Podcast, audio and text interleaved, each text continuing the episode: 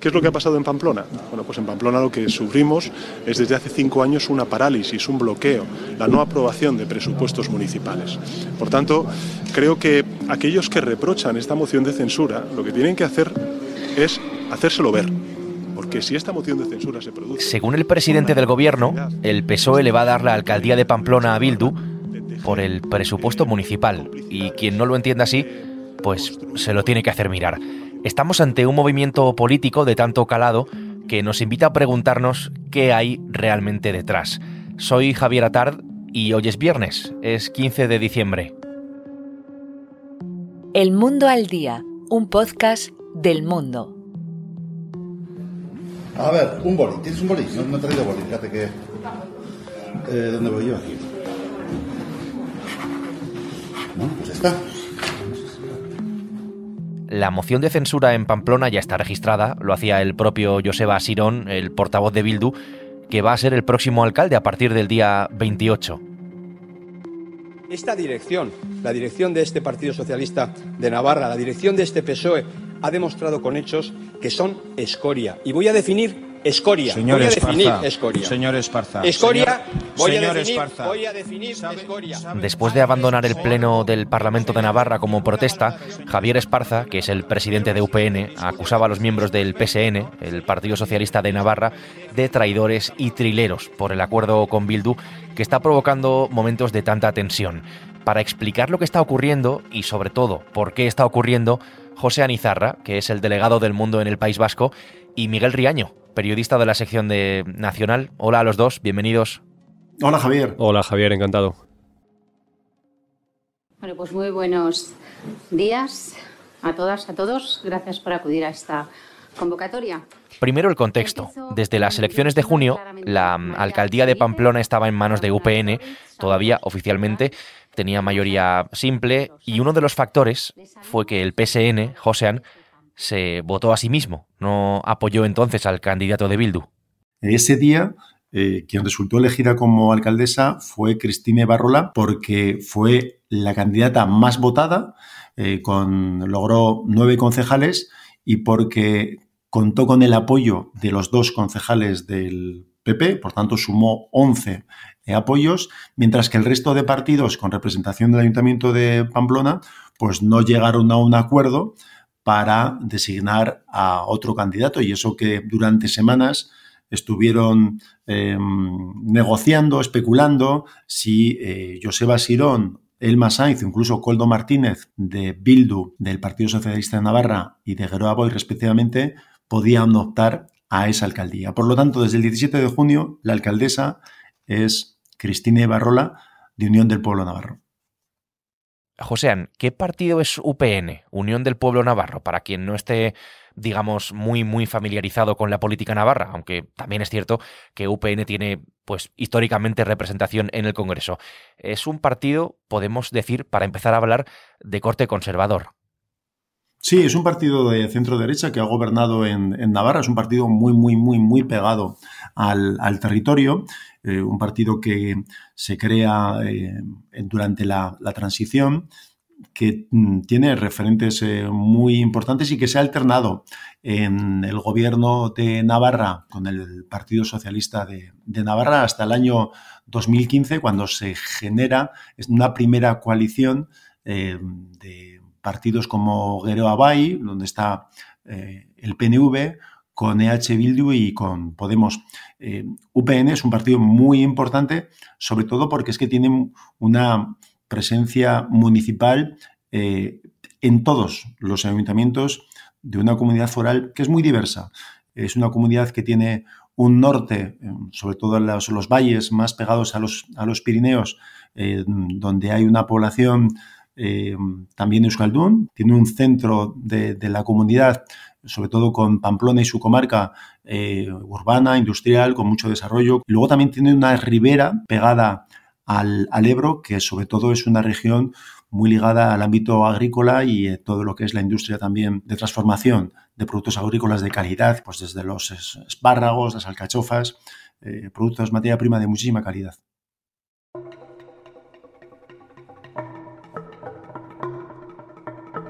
Y para entender mejor la política navarra, EH Bildu, Euskal Herria Bildu, es un partido con una presencia muy importante allí. Hay que recordar que esta formación no solo opera en el País Vasco, sino también allí en, Navarra, con una representación además mucho mayor, por ejemplo, a la de Geroa Bay, que es la coalición en la que está el Partido Nacionalista Vasco, el PNV.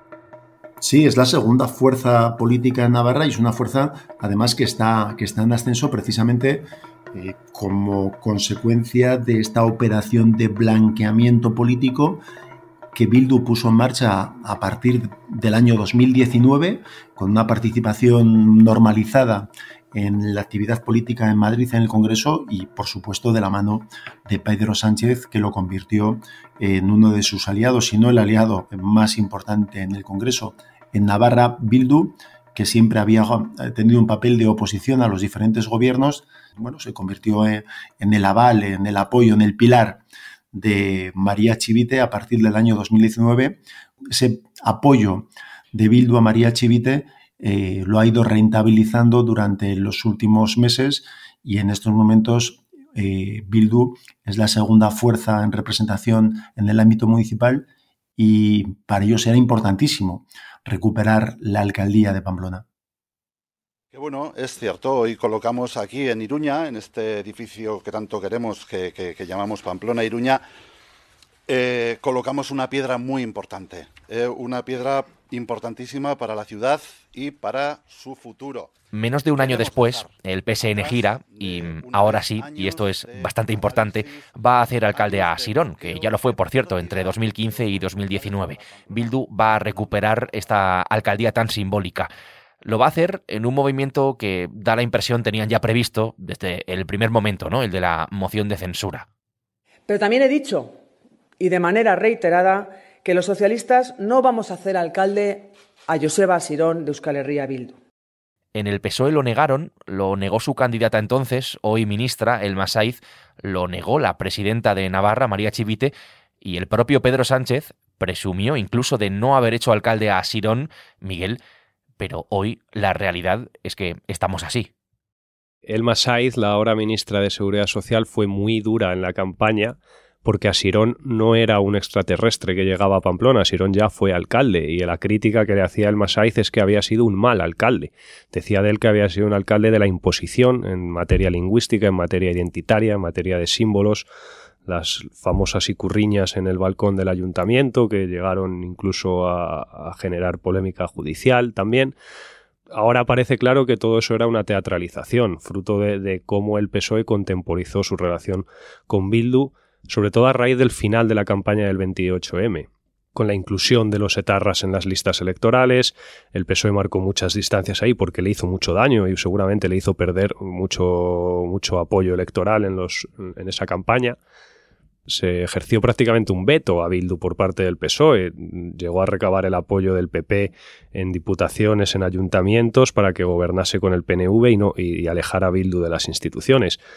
Todo eso se mantuvo hasta el 23J y una vez pasado el 23J, ese castillo de naipes pues, se cayó. Eh, pocos días después, la comunidad foral de Navarra, que había sido la, prácticamente la única que había quedado en stand-by después del 28 de mayo, el acuerdo con, con y con Podemos, que tuvo que refrendar EH Bildu para que María Chivite fuera presidenta, llegó muy muy poco después de las elecciones y fue un efecto evidente del resultado electoral.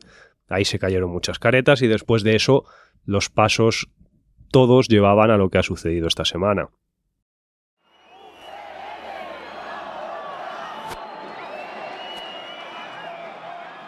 Este ambiente de tensión, con empujones, con agresiones, con el lanzamiento incluso de objetos, lo ha vivido la corporación municipal en los últimos años, en la procesión de San Fermín, en este caso el anterior alcalde de UPN, Enrique Maya, provocado por radicales eh, aberchales. Hablo de esto porque el pacto entre Bildu y el PSN incluye, en fin, las clásicas cuestiones más eh, locales, más municipales, pero también, por ejemplo, el respeto a los símbolos de Navarra, como si pudieran em, hacer otra cosa. Y también incluye el compromiso para unos Sanfermines, dicen, libres de tensiones políticas. Esto, Josean, ¿por qué es tan llamativo? En San Fermín hay una procesión que cuando la corporación con el alcalde a la cabeza recorre la calle Curia eh, y el alcalde era eh, Enrique Maya, que es el predecesor de Cristina Barrola, simpatizantes de la izquierda Brechale arremetían contra él, insultaban, agredían a la policía municipal y hemos visto en los últimos años situaciones eh, bueno, de una enorme violencia, incluso con, con agresiones a, a, los escoltas de policía municipal que participaban, intentaban proteger a Enrique Maya, mientras Joseba Sirón, como concejal, era vitoreado, aplaudido. Bueno, pues ahora resulta que en el acuerdo EH Bildu y Partido Socialista de Navarra se comprometen a que no haya follón. Eh, no puede haberlo. Si Joseba Sirón va por delante en esa procesión, de nuevo será vitoreado porque son sus simpatizantes, son los eh, seguidores de la izquierda berchale los que provocaban los disturbios. No hay, no hay ninguna causa-efecto entre la investidura de Pedro Sánchez y la moción de cesura en Pamplona. Son dos cuestiones diferentes. Es un acuerdo por y para Pamplona. Que Desde Bildu niegan cualquier relación entre la moción de censura ahora en Pamplona y la investidura de Pedro Sánchez. Pero realmente, Josean, todo lo que estamos viendo allí, lo que hemos visto y lo que vamos a ver el día 28, forma parte del pago del PSOE a Bildu por investir, por favorecer la investidura de, de Pedro Sánchez? Sin ninguna duda. El hecho de que Asirón sea alcalde es eh, el pago de la factura del apoyo de Bildu a Sánchez. Pero hay más. El Partido Socialista además ha engañado a sus propios electores porque les dijo que no iba a hacer lo que sí iba a hacer el día 28 de diciembre. Y el 28 de diciembre, a las 10 de la mañana, hay convocada una concentración por parte de la izquierda Brechale. Y a las once y media hay convocada una concentración por parte de UPN. Las dos concentraciones en la plaza del ayuntamiento, esa plaza casi mítica que vemos todos los 6 eh, de julio cuando se lanza el chupinazo a la fiesta de San Fermín. Bueno, eh, yo creo que la situación política que se está viviendo de tanta tensión eh, se está trasladando a la calle y ahí hay una responsabilidad política muy clara de aquellos que han querido ningunear a una fuerza política como UPN.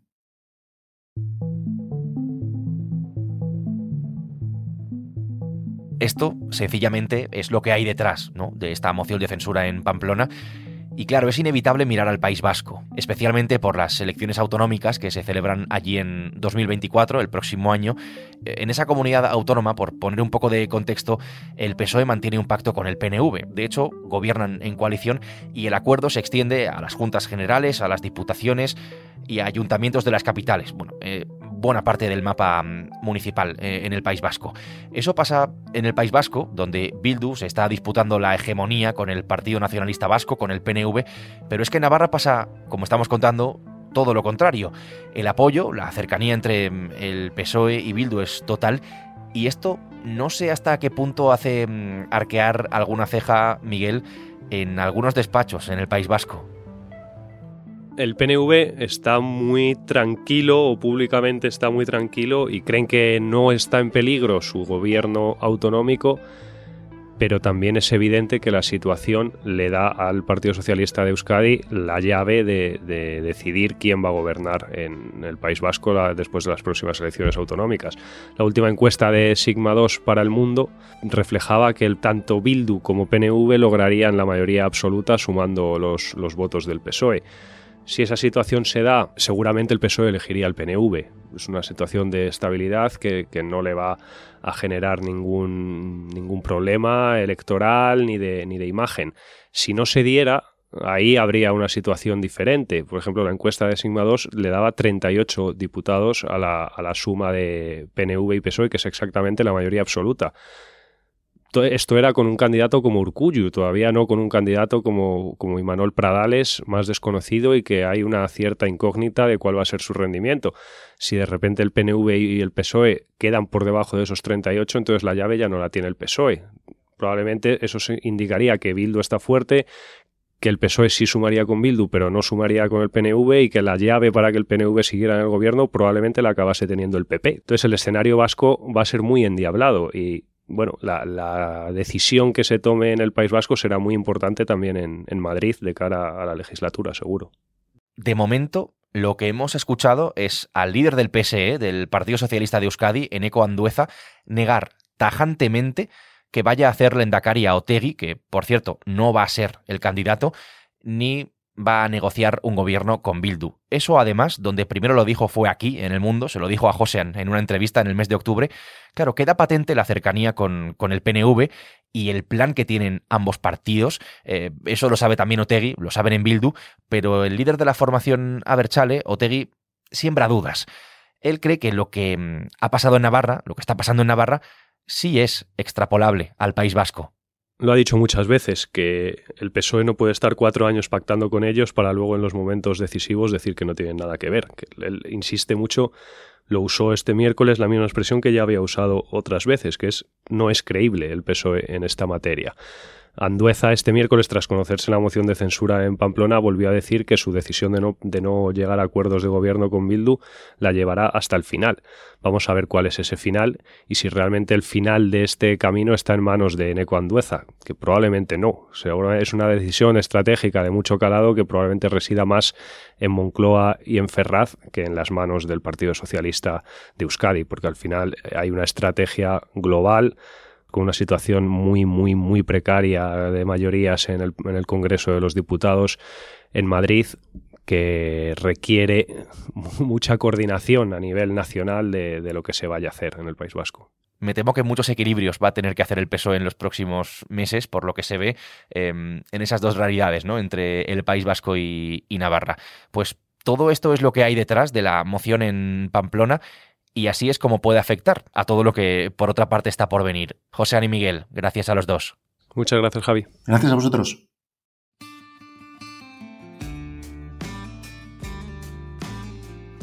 José Anizarra y Miguel Riaño han hecho posible este episodio del Mundo al Día, un podcast que puedes escuchar todos los días en elmundo.es y en las principales plataformas de audio, donde tienes la opción de suscribirte. Nosotros volvemos el lunes. Aquí estaremos con una nueva historia. Hasta entonces, gracias y saludos de Javier Atard. Has escuchado El Mundo al Día, un podcast del mundo